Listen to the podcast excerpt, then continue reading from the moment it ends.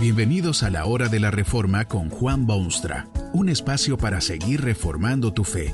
Este podcast es patrocinado por la casa editorial Poema Publicaciones, tu primera opción para libros centrados en el Evangelio, para cada rincón de la vida. Para ver los nuevos libros de este mes, visita nuestra página www.poema.co. Ahora escuchemos a Juan Baumstra con el programa de hoy. Esta conferencia se titula La Madre de los Hijos y está basada en las palabras bíblicas de 1 Samuel 1:28. Yo pues lo dedico también a Jehová. Todos los días que viva será de Jehová.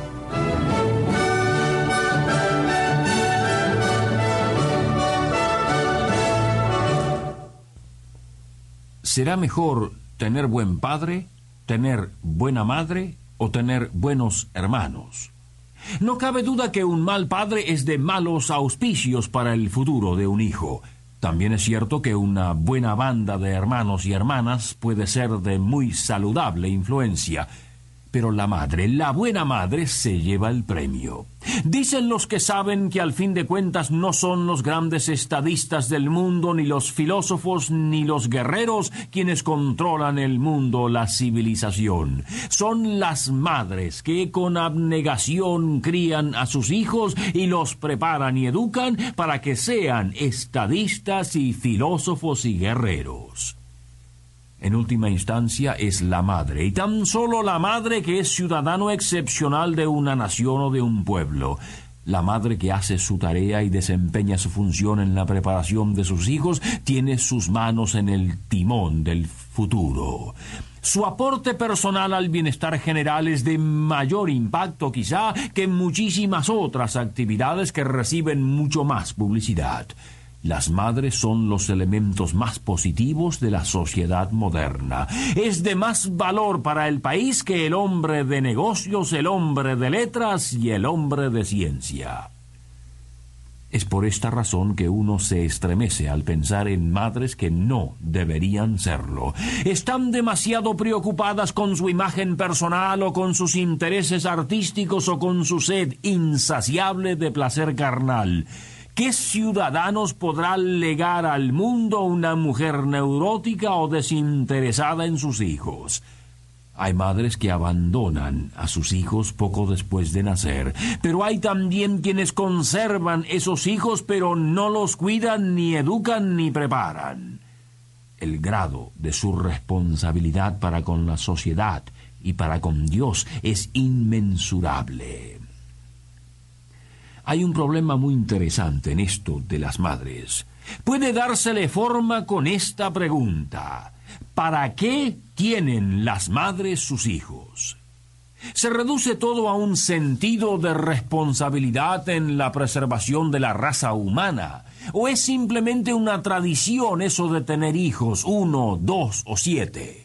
Será tal vez una especie de seguro para el futuro cuando ambos padres estén viejitos y gastados. ¿Ha pensado usted mismo alguna vez en esto? Supóngase que una guerra total exige de su hijo que luche en un frente de batalla peligroso. ¿Vería usted con agrado que su hijo fuese inmolado en semejante causa? Supóngase que su hijo descubre al fin la mujer de sus sueños, resuelve casarse y abandonar su hogar materno. ¿Se siente usted absolutamente feliz con semejante alternativa? ¿Para qué tiene, cría, educa o prepara usted sus hijos? ¿Qué diría si Dios se le apareciese hoy mismo y le dijese, dame tu hijo, lo necesito en el gran plan que tengo para este mundo, me es indispensable en la obra de mi reino.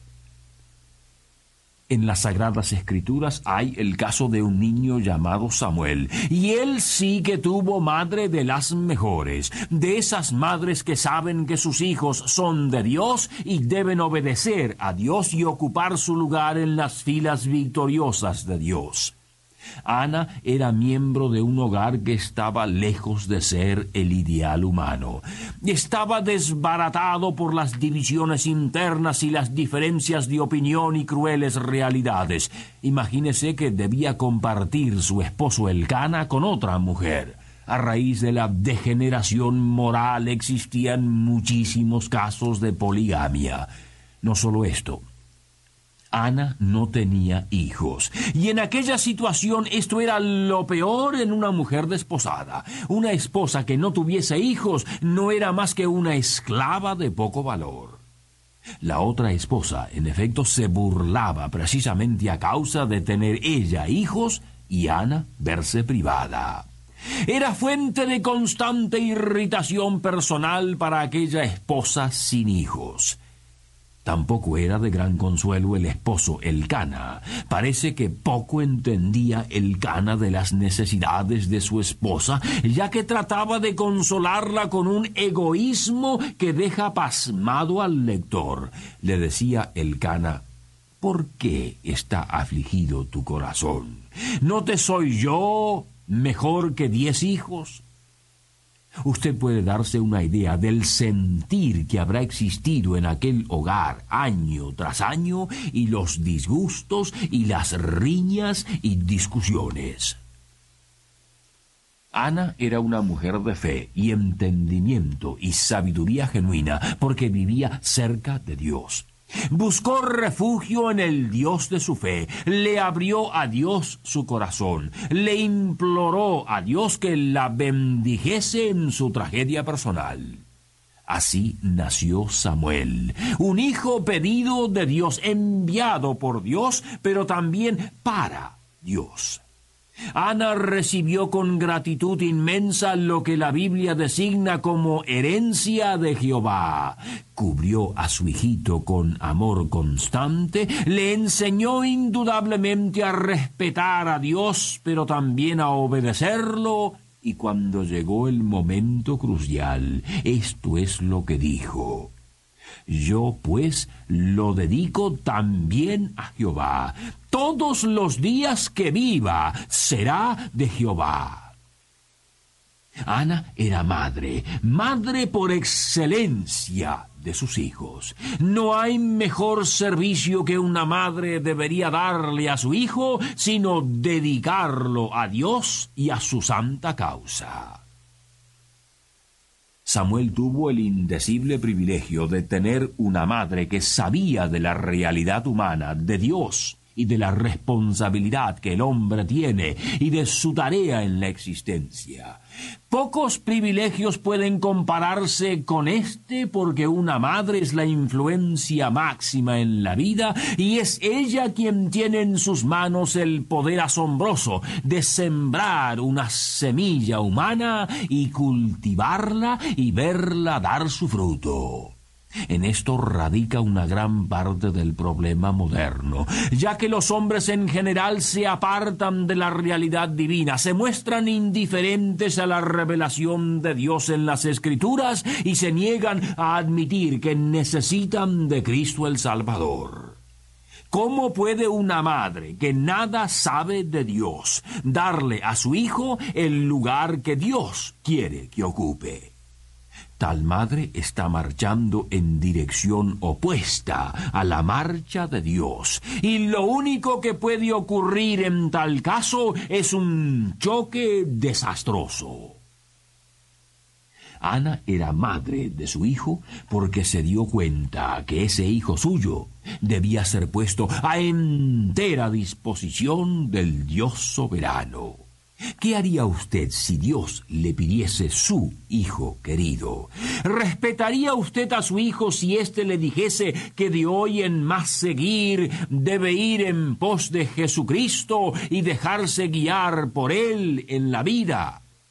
Supóngase que su hijo le dijese que desea dejar su actual profesión para predicar el Evangelio o irse de misionero a una comarca remota diría usted como Ana, yo lo dedico también a Jehová, todos los días que viva será de Jehová. Hay en la madre de Samuel otra característica propia de quienes son madres de sus hijos. Luego de haber sido bendecida en abundancia y de haber obtenido su anhelado sueño, Ana no se olvida del Señor de quien proviene todo don perfecto.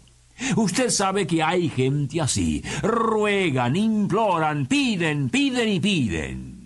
Junto con sus pedidos hacen toda clase de promesas y de votos.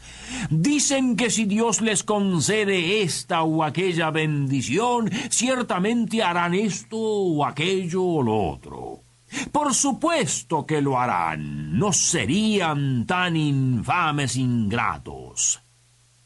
Pero cuando el Señor les concede sus deseos, se olvidan de su responsabilidad. Ana amaba a ese hijito suyo como la mejor madre haya jamás amado a su mejor hijo. Anhelaba tenerlo a su lado, acariciar sus rizos de querubín y besarle su frente de niño. Hubiera querido mantenerlo a su lado por el resto de sus días. Pero Ana había hecho serias promesas a Dios y era hora de cumplirlas. Y las cumplió. Con grande regocijo e inmensa gratitud, porque informa la Biblia que al llevar a su Samuel a los recintos del templo, no solamente lo dedicó a Jehová todos sus días, sino que también adoró allí a Jehová. ¿Puede usted suponer una vida más feliz que la de esta madre de su hijo. Dios le da lo que codicia, pero ella también da a Dios lo que a él requiere y es feliz al hacerlo. Es así como transcurren sus días en este mundo. ¿Vive usted para servir la causa de Dios y obedecer sus preceptos maravillosos? Siente gozo al vivir de ese modo, en total entrega al único Dios que puede ser su sostén y su guía. Si usted es madre que le tiene miedo a Dios porque lo cree demasiado severo al exigirle su hijo, debe usted ver a este Dios en aquel momento decisivo de la historia cuando él dio a su propio hijo para que muriese en una cruz.